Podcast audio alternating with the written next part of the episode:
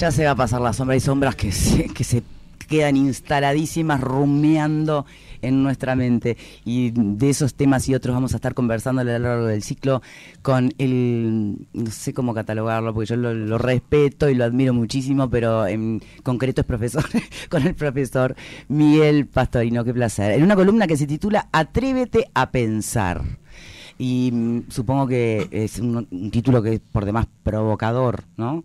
Porque hoy, hoy tenemos, por ejemplo, la neurociencia que nos enseñó o nos explicó que la gran mayoría de las decisiones que tomamos todos los días en nuestra vida cotidiana son automáticas, básicamente. Entonces, bueno, parece que nos estamos reduciendo a un comportamiento muy técnico. Y, eso seguramente nos está privando de, de potenciar nuestra humanidad, ¿o no? Bueno, muy buenas para todos y gracias por, Bienvenido. por, este espacio. Victoria, en vez de ir con lo que iba, eh, lo, que había pensado para hoy de filosofía, voy a tomar como punto de partida lo que comentaste de la neurociencia. Para mostrar la utilidad de la filosofía, que es casi como una contradicción porque la filosofía se define como un saber inútil. Sí. Eh, porque justamente es importante porque no busca la utilidad. Pero acá le voy a buscar una utilidad y es, hoy en día la neurociencia nos muestra lo que pasa en el cerebro como nunca supimos y hoy podemos saber mucho más sobre nuestras decisiones y qué pasa en el cerebro. Pero la filosofía busca cuestionar algunos supuestos teóricos que damos por resultado científico. La evidencia científica lo que muestra es lo que pasa en el cerebro cuando tú tomas decisiones. Eso no significa que podamos concluir que somos mecánicamente automáticos en todo. De hecho, Aristóteles ya hablaba de que había decisiones que eran automáticas en el sentido de que eran totalmente inconscientes, ¿no? Y hace 25 siglos.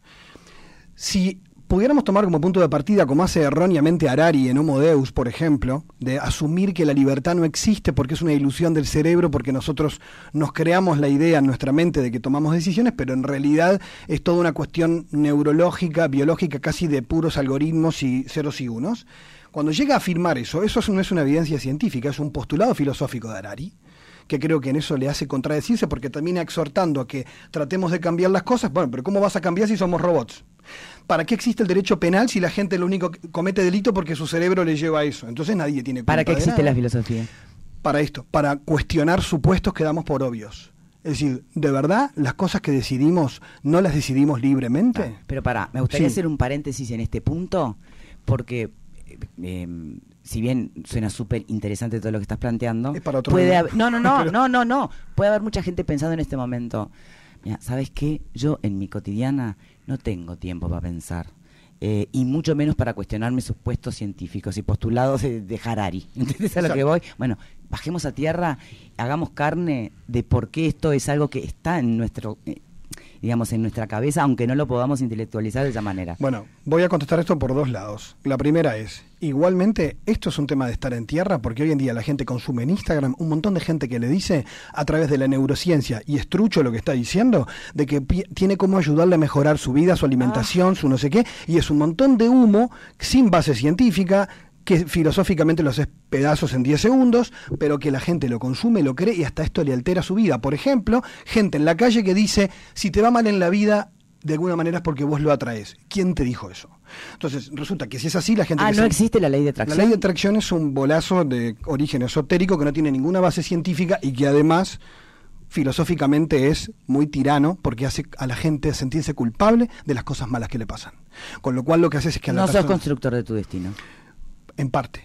Hay cosas que no dependen de ti. Hay, cosas que sí dependen de vos. Como vos decís, está lleno en las redes. Además, una vez que te colgas a leer una, después las redes te muestran una tras de otra frases, gurús, em, máximas, y vos te sentís tan mal porque te das cuenta que caes en todos los, los, los, pecados que, que, ¿no? que anuncian estas frases o que te falta tanto para y un día, un lunes, eh, es una cosa y el martes es otro que leíste, se contradice con lo del lunes, finalmente, ¿sabes Porque justamente te explota el cerebro. Es salud mental pensar tranquila y reflexivamente. Muchas de las patologías de ansiedad y depresión que hay hoy tienen que ver con que la gente se cansa de pensar, pero porque tiene una saturación de manejo de información inconexa en la cabeza. Entonces, cuando vos lees tranquilo, que hoy cuesta mucho, de hecho, los expertos en neurociencia recomiendan tener más de una hora de silencio absoluto al día, que no tenemos. Entonces, por salud mental. y de silencio absoluto quiere decir no música, quiere decir absoluto, budista, ¿no? O sea, Eso. Dormir no, no, no, no cuenta. Lo que pasa es que si te dormís mirando el celular, tu cerebro está, ¿no? Bastante. Bueno, por eso hace tanto hincapié en la meditación, ¿no? Por ese Ahora- intento de mente en blanco, aunque sea por un rato. Vo- Volviendo a esto del pienso, fíjense una cosa. Si alguien me dice que todas las cosas malas que me pasan en la vida mm, dependen de mí, Victoria, tú decías, bueno, pero yo soy constructor de mi vida. Ortega y Gasset decía, y Sartre también, nosotros nos hacemos a nosotros mismos. La vida es en gran parte una autoconstrucción. Ahora, yo no puedo pensar que soy una isla. Porque entonces yo una vez con ironía puse en un artículo, seguramente la gente que muere de hambre en África es porque no visualiza positivamente la comida. No. Claro. No, hay un montón de cosas que pasan en la vida porque hay estructuras sociales e injusticias sociales que afectan mi vida. Entonces, no, todo la depende. otredad como parte de mi Hay un, hay un montón de, ser, ¿no? construcciones y de frases. Exacto. Por ejemplo, eh, pasó porque tenía que pasar. Bueno. Como agarrarte de eso. Está, y, y bueno, vamos adelante. Está bien. Si no ese Es porque como un no, refuerzo porque no era para ti. psíquico para seguir Bueno, adelante. ¿Son todos consuelos? Bueno, lo que pasa es que ahí, a ver, uno no puede ponerse a juzgar, y esto es muy importante, aquellos recursos que a las personas le ayudan al resolver su vida. De hecho, la filosofía es una permanente búsqueda de la verdad y nadie tiene la verdad absoluta. Estamos siempre en camino. Pero en ese estar en camino hay que atreverse a cuestionarlo todo. Y eso es un poco el ejercicio de la filosofía. Que no es cuestionar por cuestionar, sino por desmontar fantasmas, ideas equivocadas, ideas contradictorias, para ayudarnos a pensar mejor. De hecho, por ejemplo, a veces pasa que cuando ahora estoy más trabajando en la universidad, pero cuando estaba más en, en secundaria, a los chicos de 15 años les preguntabas, ¿para qué sirve la filosofía? Y yo arrancaba diciendo no sirve para nada, para provocar. Y te decían, ¿y entonces para, para qué laburas de esto? no O sea, los gurises enseguida reaccionan. Bueno, el amor tampoco sirve para nada. Entonces ahí saltan. No, sí que te sirve para sentirse bien. Si vos amás para sentirte bien, ya entonces el otro no importa, con lo cual es un acto egoísta y es contrario al amor. O sea que el amor, si sirve para algo, deja de ser amor. El amor solo es auténtico con un hijo, con un amigo, con un hermano, con tu pareja, cuando lo que haces lo haces por el otro, nada más. Otra cosa es que esté buenísimo, que sea, que sea bueno, pero hablemos del humor humano, Para- ¿no? Ese Claro. humor lleno de limitaciones. no, no, no. y- El amor limitado siempre es cuando es auténtico en el, en el Don Quijote. Eh, aún en el idealismo de Don Quijote, ¿eh? o sea, que va contra todo pragmatismo, es hacer las cosas. Existe un montón de amor egoísta. Por supuesto, pero porque todos lo somos, naturalmente no a existe eso voy con la capacidad humana de amar. Siempre va a estar limitada por nuestra propia naturaleza. Exactamente. Podés amar a tu hijo y ser eh, y, y- y realmente ponerte en la mente de dar sin esperar recibir, pero ahí puede haber alguna actitud del chiquilín que te duela. Por supuesto, pero lo que pasa es que Lo también que tenemos es que una el amor es depositar, claro, el amor es depositar en algo una fuerza mayor sobre otra persona. Es que Leibniz, Entonces- un gran filósofo de, de la modernidad, decía que amar a otro es, es hacer y tratar de desear su felicidad de la mejor manera. Es decir, eso no quiere decir que vos no sufras, eso no quiere decir que el otro no sufra, eso no quiere decir que te estoy presentando el paraíso en la tierra. Te estoy diciendo que amar es un acto gratuito. Eso es lo que estoy diciendo. Por definición. Entonces, que del otro lado venga, ¿no? Y que sea mutuo y que sea recíproco, está genial. Y ojalá siempre. Y no siempre se da y por eso nos duele y por eso lo evitamos. Eric Fromm, un gran autor, filósofo y psicoanalista, cuando habla del amor, habla del el amor también inteligente, ¿no? Que requiere pienso, que requiere reflexión, Que requiere compromiso. aprendizaje, que requiere muchas cosas, ¿no? Entonces, y que distingue el enamorarse del amar, porque F- Eric Fromm dice, el que está enamorado no ama porque en realidad está idiotizado con algo que en realidad no conoce y entonces todavía no madura ese amor. El amor maduro es es, más, aquel más que, es, expectativa que, que- que es producto de la libertad. Claro. Un día Entonces, vamos a si- dedicárselo sí. entero al amor, al amor Está- de pareja, tenemos porque uno. de verdad me parece que, que- Hay que es un- uno de los temas más siempre más recurrentes. Y a ver, en esto no hay verdades absolutas. Lo interesante es eh, el tener el espacio para poder pensar cosas que a veces parecería que fueran novedosas y las sabemos hace 4.000 años. Pero la- pandemia no generó de alguna manera algo así como un, un vuelco hacia estas cuestiones. Tanta incertidumbre generó Lo que que- movimientos inte- en el interior del ser humano. Lo que pasa ¿no? es que seguimos, pon- seguimos poniendo muchas veces en la modernidad el apoyo en los datos, en las ciencias, que es verdad que nos aportan un montón, pero el ser humano en su libertad no es totalmente predecible, ni planificable, ni aún con un big data. Entonces hay cosas que nosotros tenemos una especie de... eh, cambiamos los horóscopos por, por los algoritmos, pero no todo te lo da los números y los datos. Entonces, cuando tenés situaciones de incertidumbre, nacen las teorías conspirativas, empiezan los fanatismos y los fundamentalismos. ¿Por qué? Porque la gente quiere certeza. Entonces, la verdad es blanco-negro. Claro, pero por eso es que terminas sien- terminás buscando certeza y por eso es que lo que vos decís, nacen los horóscopos, nacen la necesidad de ir a buscar algo que me dé seguridad, que me diga che, ¿qué me puede pasar? ¿Para dónde voy? Exacto. ¿Qué decisión tengo que tomar? Y en realidad, vos recién arrancabas el espacio hablando de eh, cada uno eh, toma las decisiones o aquello de, ¿te acordás cuando, no sé, yo me llevaba a aquellos libros de cada uno elige su, su camino? O sea, cada uno, está bien, no está nada escrito, pero yo las decisiones que tomo soy responsable de las decisiones que tomo. Bueno. Entonces, no, no, va, no va a venir horóscopo que me diga eh, que- lo que está escrito, pero sí soy responsable de las decisiones que tomo Bueno, fíjate la expresión que usás. y de las equivocaciones que tomo. Libertad y responsabilidad son un binomio indisoluble. De lo que soy libre, soy responsable. Si no hay libertad porque todo es automático, no hay responsabilidad. ¿Por qué los animales no les podemos culpar? Porque no cuando tienen porque no tienen capacidad de de decisión, razón, se mueven por instinto. A nosotros se nos puede imputar un delito porque se supone que éramos conscientes. Incluso un delito puede ser atenuada la carga porque si yo no era consciente de lo que estaba haciendo, etcétera, etcétera, etcétera. ¿Por qué? Porque la libertad va de la mano de la responsabilidad. O sea, cuando yo más libre soy, en un vínculo incluso, el que tiene más poder es el que tiene más libertad. Y por eso tiene más responsabilidad en lo que hace y en las consecuencias sobre el otro. Es exactamente así. Por eso De- en el amor muchas veces uno está más innubilado y toma las decisiones más incorrectas. Bueno, a veces... En el enamoramiento, no en el amor. Sí, ¿no? que en Eric Fromm sería como estar drogado, más o menos, ¿no? Pero Sí, realidad- habla de tonto, por, Claro. más o menos, ¿no? Somos Este, lo que tontos pasa en es que- esa etapa.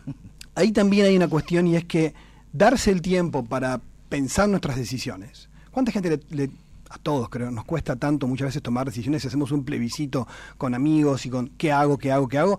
Y en el fondo es como dijera Sartre, al final del día estás solo con tu decisión. Porque la responsabilidad, aunque, ah, no, pero los demás me dijeron que hiciera esto. Sí, pero fuiste tú quien tenías que decidir. Y eso, a veces queremos mucho la libertad, pero también nos da miedo. Otro libro de Fromm es El miedo a la libertad, porque tiene que ver con el miedo a las consecuencias de mis decisiones y prefiero que la culpa sea del destino, de los astros, de los dioses o de otros, ¿no? O de la ley de atracción. Pero asumir que hay cosas que dependen de mí es un salto de madurez humana que siempre cuesta, a cualquier etapa de la vida, ¿no?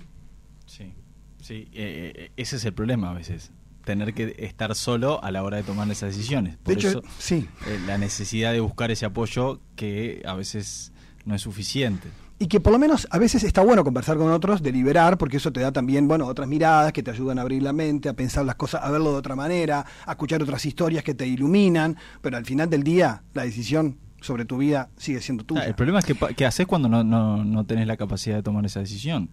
O Bueno. cuando no tenés, o, te- o cuando no te sentís preparado o, o capacitado para tomar esa decisión. Y hay gente que justamente, y, y ahí ha- hablamos mucho de, sobre todo en estos momentos donde la salud mental está muy arriba de la mesa y hay gente que, eh, mucha gente que no la está pasando bien o gente que no está atravesando por momentos de sanidad eh, en, su salud mental y no tiene la capacidad de tomar sus decisiones de forma sana, siendo reiterativo, para tomar eh, decisiones eh, acertadas. Bueno, hay un filósofo que trabajaremos las próximas columnas, que a mí me gusta, que es Eric Sadin, es un francés, que tiene un libro que es demoledor, que se llama El individuo tirano y el fin del mundo común, que es sobre el individualismo. Y él lo que dice es que muchos de los problemas que hoy acontecen, incluso en salud mental, tienen que ver con que hemos generado una especie de individualismo hipertrofiado. La gente está muy sola porque es una cultura muy narcisista de cada uno centrado en sí mismo. Es la cultura de la selfie, mi cara y nadie más. Entonces, cuando no hay otros, cuando los otros desaparecen, esa soledad de estar bien para mí mismo y ser feliz yo y nadie más que yo, también tiene su lado patológico. Y es lo que muestra justamente incluso hasta los problemas sociales que eso Pero- trae. y además es real. ¿Eh? Además habría que preguntarse si es real, ¿no? Si es real lo que. Eso, esos que postulan eh, que no precisan nada, que están 100% felices y que... Bueno, sí, eh, ahí entraría más la beta más psicológica, ¿no? De ver cuántos mecanismos de autoprotección. Lo Sí, que pasa sí, es que estamos hoy en un mundo y una sociedad, profe, que eh, el aparentar a veces importa más que el ser. O por lo menos está más sobre la mesa. Y está Justamente eh, la cultura de la selfie. ¿Eh? ¿Está mal eso? Y lo que pasa que después terminas como, como dice él, o sea, hay un trasfondo que, que no es Claro. el de la cultura de la selfie, es que está todo bien, todo brilla, todo es oro. Después está el, el- el bajón, la salud, hay un montón de cosas que, que vos no las mostrás. Pasa que hay que una cosa ahí con lo que él dice, la pregunta moral.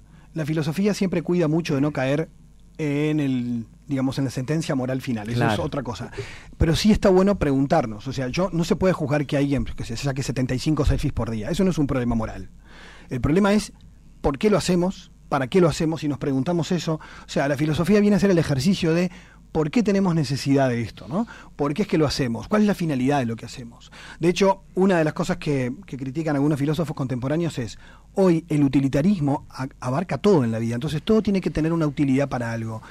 Y la pregunta fundamental que hay que hacerse es, ¿y lo que haces? Vos te preguntás, ¿por qué lo haces? ¿Para qué? ¿Por qué haces un posgrado? ¿Por qué trabajas en un lado? Y eso tiene que ver con el sentido de lo que haces, con el sentido de tu trabajo, el sentido de tu vida. Eso está muy conectado a tu felicidad. Y eso está claro, que la obsesión que hay hoy con ser feliz y cursos de felicidad tiene que ver con contemporáneamente con una carencia de sentido de la vida de muchísima gente que si le preguntas cuál es el sentido de su vida no sabe para qué, para qué lado agarrar. Y entonces, tener el tiempo para pensar qué quiero de mí, a dónde quiero ir, por qué lo quiero hacer. Hoy casi que es un retiro espiritual para mucha gente ya. Irse a hacerse dos o tres preguntas, que también en eso hay industria ahora, porque se detecta la necesidad. Entonces, bueno, pero, pero en realidad esas preguntas son las que me hacen pensar, bueno, yo tomo esta decisión. Y, y por eso es, es difícil juzgar. Por ejemplo, hoy hay mucho tema con los niños, por ejemplo, las pantallas y demás, y uno dice, bueno, a ver, no tiene que haber evidencia en neurociencia para saber que lo que mejor le hace a un niño es pasar tiempo jugando con otros seres humanos en esa etapa, y la pantalla puede estar o no, pero siempre medida. Ahora, claro, sea la pantalla o sea lo que sea que tenga alguien consumido horas durante el día, le inhabilita humanamente a muchas cosas, y más en etapas del desarrollo. No precisa ciencia para saberlo. Ahora, otra cosa es que vos empieces a culpabilizar ¿no? a la gente sobre sus prácticas. Creo que lo que ayuda es que nos preguntemos, ¿no? ¿Qué priorizo en mi vida? ¿A qué le dedico tiempo? ¿Qué cosas tengo que dejar de lado para que esto funcione? Lo hacemos en un vínculo de pareja, tenés que dejar cosas si querés que esto funcione, con un hijo, si querés que su vida vaya para un lado, tenés que vos abocarte a ciertas cosas, tenés que tomar renuncias. Entonces, yo creo que la aceleración hace que no tengamos tiempo a veces para pensar en serio la vida y hoy incluso hay palabras que la filosofía cuestiona. Hoy parece una especie de dogma que si es más rápido es mejor y si es innovación, si es nuevo es mejor. Y alguien podría preguntar muy bien y honestamente, ¿quién dijo? De hecho, en los medios, o sea, usted tiene más experiencia que yo, pero siempre uno siente la presión, y miren cómo hablo, y creo que tiene que ver con- eso, con la velocidad. Porque si no aburrís, porque si no no sé qué, porque si no no sé cuánto, porque si no... Y entonces decís, bueno, Mm. llegará el día en que no dirás nada, porque todo tiene que ser entretenido, y frases efectistas. Y la pregunta es, ¿cómo ayudo yo a pensar sin aburrir, sin que tenga que meterme en una masa innecesaria, pero a su vez, ¿qué tiempo le doy al otro para un diálogo con donde cuando me empiezan a hablar, ya le empiezo a hablar yo arriba, incluso no en la radio, en la tele, en la vida cotidiana, nunca les pasó que le contás algo a alguien y arranca a contarte él y decís, ta, marché yo con lo que iba a contar, ¿no? Les doy un ejemplo más cotidiano, los audios largos de WhatsApp, que, que mucha gente cree, viste que ah, pones velocidad en dos porque no tenés tiempo ni paciencia, la ansiedad te come y no soportás el audio largo. Si me Algunos ponen a mí, en- si me ponen a mí en delito. 1,5 no me entienden.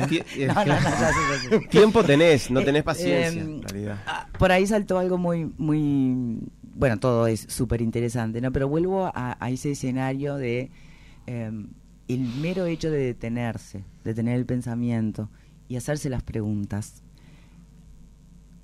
Es como un privilegio.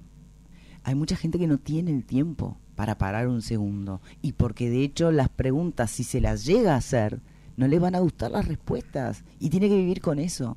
Entonces, ¿es para cualquiera? Eh, bueno, Aristóteles te decía eso que tú decís, que en realidad para poder hacer filosofía hay que tener las necesidades básicas cubiertas. Me lo pregunto Porque de mientras verdad. yo pienso qué voy a comer hoy, no puedo Exacto. pensar el sentido de la vida. Hasta en los templos budistas, antes de ingresar a rezar, te dan un manteca de yak para tomar, que, que es un asquete, digo, dicho sea de paso, porque entienden que no podés ni siquiera orar con la panza vacía.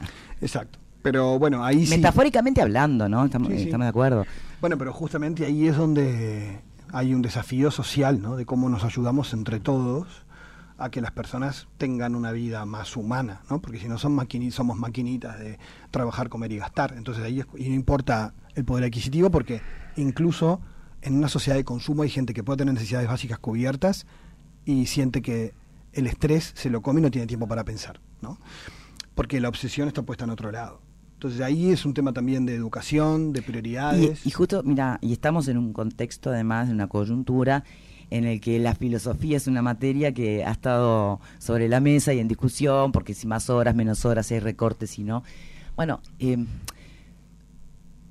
¿cuántas horas de filosofía hay que, habría realmente que, que enseñar? Porque si esto no se agarra en nuestra época de esponja, después lo que te va a llevar a, a buscar soluciones es cuando ya cuando te está yendo mal, cuando está- no cuando estás en problemas.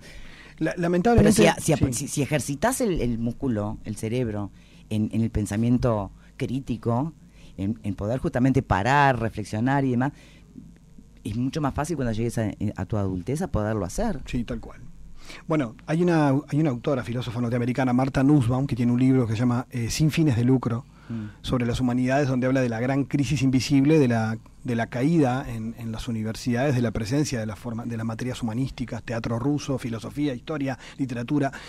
Y una de las cosas que, que ella insiste es que, claro, que la hegemonía de la utilidad y de pensar la formación solamente hacia el mercado laboral, olvida la formación de la persona en tanto persona. Y vos olvidás que el mejor profesional, también lo decía Aristóteles, es en primer lugar una persona virtuosa. Tenés que formar una buena persona para tener un mejor CEO en una empresa. Entonces, si vos solo pensás en, en la praxis automática, estás olvidando una un aspecto fundamental de la formación. ¿Cuándo, ¿Cuánto metería yo de filosofía? Yo empezaría en la, en, en la escuela, que no hay. ¿no? Nosotros empezamos a dar filosofía en, Sí. quinto- en cuarto de liceo. El también cómo se da también, Claro, ¿no? sí. Porque Y puede ser un masazo, seamos realistas. Cómo se da, hay Sí. temas políticos en la discusión de por medio, pero por ejemplo, yo he visto en países donde se practica la filosofía para niños, y es precioso porque educan incluso a los padres a que, a que un niño desarrolle pensamiento crítico empieza en la infancia, porque si un niño, y lo pongo con una, con una historia, una anécdota, si un niño pregunta, ¿por qué eso es así? Y el padre tiene la respuesta automática, aprende su cerebro que a todo lo que él quiera saber, alguien le va a decir cuál es la verdad. ¿Mm? Y eso puede llegar hasta la universidad, donde los chicos, cuando yo les digo hagan un ensayo de un tema libre, se me ponen en crisis porque me dicen, pero ¿y por qué no? Claro, quieren repetir lo que yo doy en el curso. Lo siento, no van a repetir. Tienen que- entonces, y te cierro la Sí, perdón, perdón, perdón. perdón. Tienen La- que desarrollar el, La capacidad el- de hacer la pregunta. Y claro, entonces el, el- ejemplo es este y, y te- el te- pensamiento crítico. y es, este es un caso real de un niño que le pregunta a su papá por qué sonríe la Yoconda. Y el papá le dice, ¿y por qué crees tú que está sonriendo? Y esa pregunta es la que hace al niño conexiones neuronales nuevas y empezar a imaginar por qué estaría riendo. Ese detalle de que no siempre tenemos que dar una respuesta y tenemos que ayudar a que el otro desde sí busque sus propias respuestas, no en todo, ¿no? si hay que cruzar la calle, vení acá, o sea, ¿no? Tiene cuatro años, pero cuando hay cosas preciosas de gratuidad donde empiezan a surgir preguntas, eh, bueno, está bueno ayudarle a pensar por sí mismo y que él encuentre salidas. Y eso es una herramienta poderosísima para que cuando mañana sea universitario, cuando sea profesional, o sea, son herramientas muy poderosas pensar por uno mismo. Y eso se educa desde muy pequeños. No, me quedó, me quedó en el tintero preguntarte qué países, si hay algún país de cercano de la región que apuesta a esas herramientas poderosas y a la filosofía desde la escuela. Bueno, en realidad hay, hay este, experiencias concretas. En Uruguay incluso hubo gente que se formó y en algunos centros educativos se intentó. No está, digamos, a nivel oficial. ¿No? En España también, tampoco a nivel oficial, pero sí en algunas experiencias en Chile, algunas experiencias concretas. experiencias, no- Son no algo experiencias concretas porque son profesores que y maestras que se forman Ajá. más bien en, por vías como no oficiales, en- con escuelas privadas que forman profesores para esto para poner, ponerlo en práctica, pero yo como te digo, hay incluso libros de autores que se llama Filosofía para Niños, que los pueden conseguir, que está buenísimo hay para algún- los yo- padres. Yo, recuerdo, hay, eh, El mundo de Sofía. Claro, ahí tenés una novela para adolescentes. Claro. Es el primer gran libro, libro que, de que, que lee. todos Exacto. tenemos referencia a la filosofía explicada para una adolescentes, niños. Es como el, el primer acercamiento con la filosofía cuando uno es no estás en el liceo, porque el- claro, yo estaba tratando de recordar cuándo es el primer contacto con la filosofía y claro, Cuarto. decías cuarto. Y yo Claro, pensé 15 que era años. Ay, tengo una, una pregunta, porque vos ya que mencionabas a, a esta mujer, la, del, la, del, la, que, la que habla, hace referencia a la crisis, ¿no? Sí, de Nussbaum. Eh, y- ¿Es así? ¿Es, ¿Es irrevocable el hecho de que las personas que, que persiguen, digamos, orientaciones humanísticas tienen desarrollan un sentido más profundo de la vida? No, no necesariamente, pero a ver, se sabe que incluso los mejores científicos eran también hombres humanistas. O sea, yo no creo en esa decisión entre ciencia y humanidades. Más bien creo que tiene que haber una integración de los saberes. Y que cada saber da, por ejemplo, saber historia. Vamos a salir del ámbito de la filosofía. Saber historia te, perspectiva, tener, te, te da una perspectiva de contexto que te ayuda a relativizar el presente. Pérez Reverte, cuando fue la pandemia, el periodista español, decía que los jóvenes españoles que tenían formación humanística, en las redes sociales, en Twitter, por ejemplo, le comentaban a gente de su edad, chiquilines, no es el fin del mundo. Nuestros abuelos padecieron la gripe amarilla que no, y no había wifi. ¿no? Y fue mucho más devastador. Entonces la gente que tenía perspectiva histórica puede relativizar el presente, te ayuda a vivir, te ayuda a que no se quemó la pradera por, por, la, por el coronavirus ni que ni te ahogas en un vaso de agua. Tener historia. Hoy no hay perspectiva histórica, hoy está bastante en crisis. Parece que es aburrido. Bueno, eh, las la literatura. ¿Cuántas cosas vos conectás de tu vida emocional a través de la ficción? Que te permiten verte en otro lugar y ayudar a reencontrarte con cosas tuyas a través de la ficción. O sea, claramente la formación del ser humano requiere de todos los saberes. Esa cosa escindida de yo. Tampoco si yo me dedico solo a la filosofía me va a hacer una persona muy completa. O sea, necesito no dar la espalda a la ciencia. O sea, yo creo que sí, que esa cosa como de la hiperespecialización genera unos sesgos y también incapacidades. Lo que dice Nussbaum es que en una sociedad democrática lo que hace una sociedad democrática son valores intangibles de pensamiento crítico. Ciudadanos que tienen sentido de la historia, pensamiento crítico, y eso te lo dan las humanidades, te lo da el teatro, la filosofía, la literatura, el arte. O sea, es una sensibilidad que no es que todos tienen que hacer licenciatura en humanidades. Es que vos en el liceo no sea una cosa, ah, esto es de relleno porque yo voy a ser ingeniero. No, no es de relleno. No es de relleno. Es importante, es tan importante. Y por eso tenemos la columna semanal contigo, Miguel. Muy buena, en Miguel. punto de muy bueno, Miguel. Muy bueno, muy bueno. Muchísimas gracias. Esto fue como un, más un peloteo general Sí. Sí. para, para de verdad poder entender toda la utilidad que podemos encontrarle eh, a nuestra vida cotidiana y en, en función de la otra edad, del otro, ¿no?